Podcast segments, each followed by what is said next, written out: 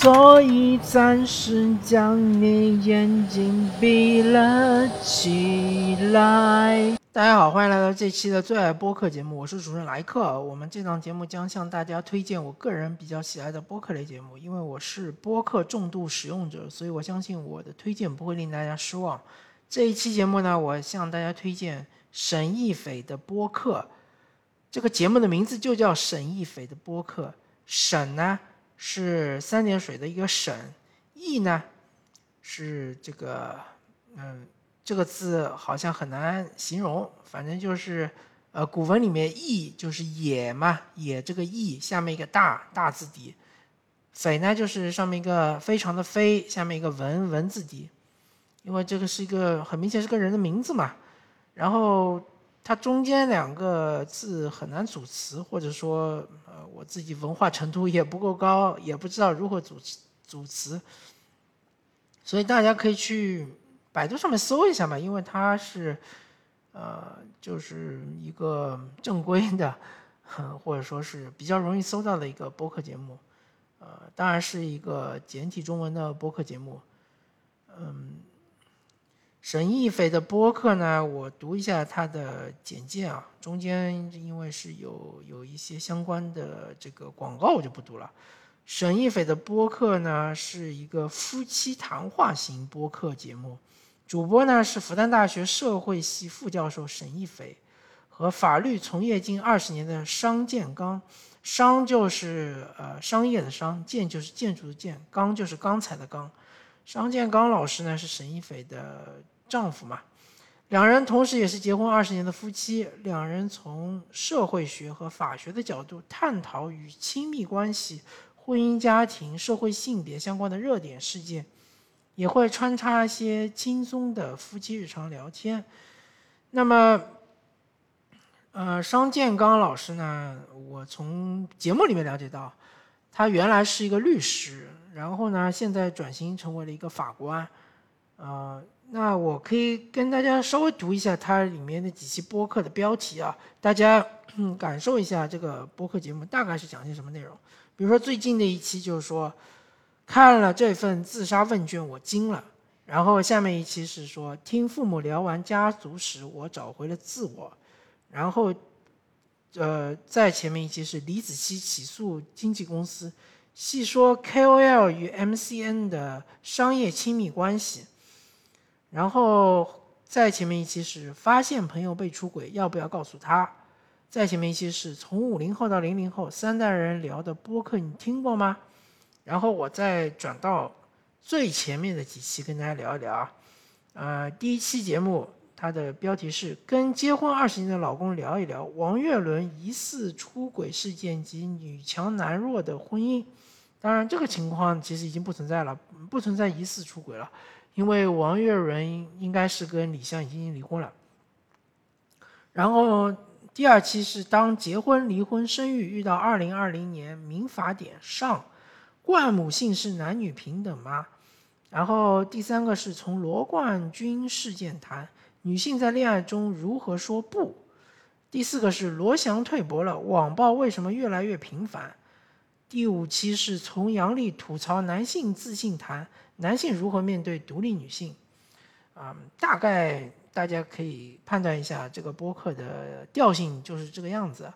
然后如果说你是一个，嗯。非常直男癌的听众的话，也许你可能接受不了沈一飞老师的播客节目，但是我本人其实是受益匪浅的。当然，沈一飞老师他本人还有一些付费类节目，像是这个在二零二一年聊性别这个节目呢，是沈一飞老师和这个孟尝孟尝老师两个人通过对谈的方式，呃，聊这个男女性别。呃，他是在这个小宇宙可以就是付费订阅。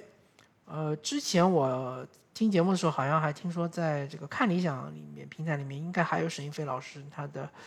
恋爱课程啊，恋爱课程的节目，大家也可以去去订阅。呃，反正就是说沈一飞老师，因为他是这个社会学的副教授嘛，所以对于这个两性关系之类的这种研究，应该也是。非常的透彻，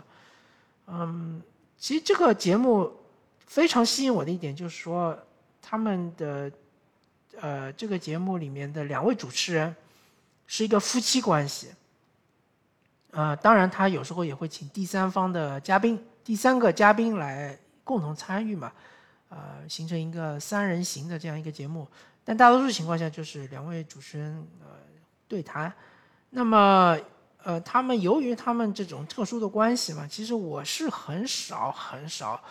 接触这种类型的节目，就是说这个节目里面的嘉宾也好，主持也好是夫妻关系的。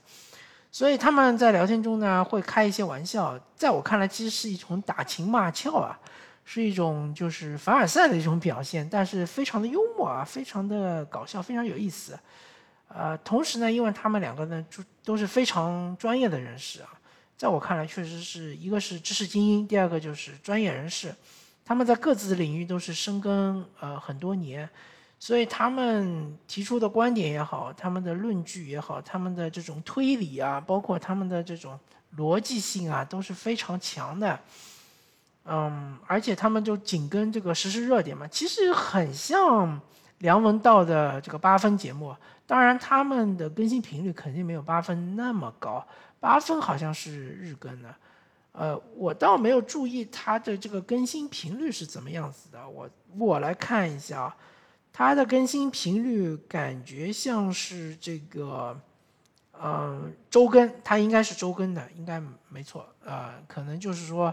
呃，有个别情况是两周一更的，但是大多数情况是周更。那么，其实对于一个业余播客的一个呃制作者来说，其实也是非常不容易的，因为他这个，因为沈一飞老师，大家要知道他是复旦大学副教授啊，他还有政治工作，他还要搞课。搞研究对吧？他还要带这个，呃，这个研究生对吧？他还要上课，他还要做播客，啊，确实是呃非常厉害啊，这个时间管理的达人能手，啊，然后他在一期节目里也说到了嘛，就是说他他一直想做这么一档播客，他想找一个人搭档，但他想，因为他本人的时间是呃比较有限的。或者空余时间比较有限，而且是不定的。那么，怎么样才能找到一个人，就随时都有空来和他一起做节目呢？那他就很自然的想到了她的老公，那个呃沙建刚老师。那其实，呃，这个夫妻双方，这个夫妻呃齐心呃叫什么？夫妻同心，其利断金嘛。嗯，说的非常的有道理啊。他们两位其实就是说有很好很好的化学反应，当然你如果听了你就会知道，他们这个化学反应非常好啊，非常的风趣幽默，同时呢有说的呃头头是道，然后呢又是非常的有条理，然后非常的有逻辑性，嗯，而且他其实谈到有一期网暴嘛，网暴就是说沈一飞老师说我自己本人也在网上被网暴过。我当时也非常的气愤，对吧？那后来呢，就是怎么平复心情，怎么样能够，啊，找到一个很好的就是缓解的一个途径，对吧？怎么样能够呃很好的处理这个事情？那么商金刚老师就说，呃，如果说我知道谁对你网暴呢，我可能就会上去扇他耳光。那这个就大家都听出来啊，这个背后的这个隐藏的意思就是说，其实是。他们两个非常的恩爱嘛，对吧？要保护自己的爱人，啊，非常的怎么说是一种示爱的一种话语啊啊，非常巧妙啊。然后这个，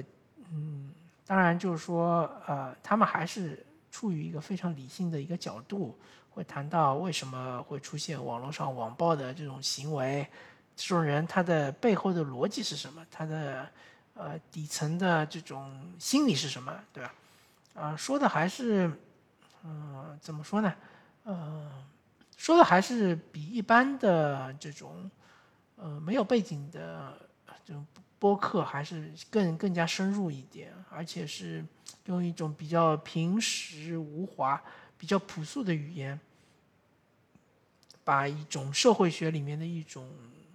概念也好，或者一种研究成果也好，是把它给呃。描述出来，把它给就是，呃，呈现给我们的听众，对吧？其实是非常不错的，很有这种科普的性质，我觉得是很好的一种方式。还有之前说到一个问卷调查嘛，啊，这个这个事情，其实这期播客就给我印象非常深，因为我之前看过这个新闻的，而且我非常愚蠢的就轻信了这个新闻，就是说问卷调查说什么上海啊某区的所有小学生有百分之十的有这个什么自杀倾向之类的，还有什么初中生、高中生有百分之三十的自杀倾向啊，这个具体的数字我可能说的不对啊，但是我。当时惊了，我觉得这个呃孩子现在这个学习压力有那么大嘛？但他们说到就是说这个问卷调查本身是有问题的，对吧？说到了这个研究的伦理，呃伦理道德，就是说你这个问卷的这一套问卷是不是适合给未成年人去做？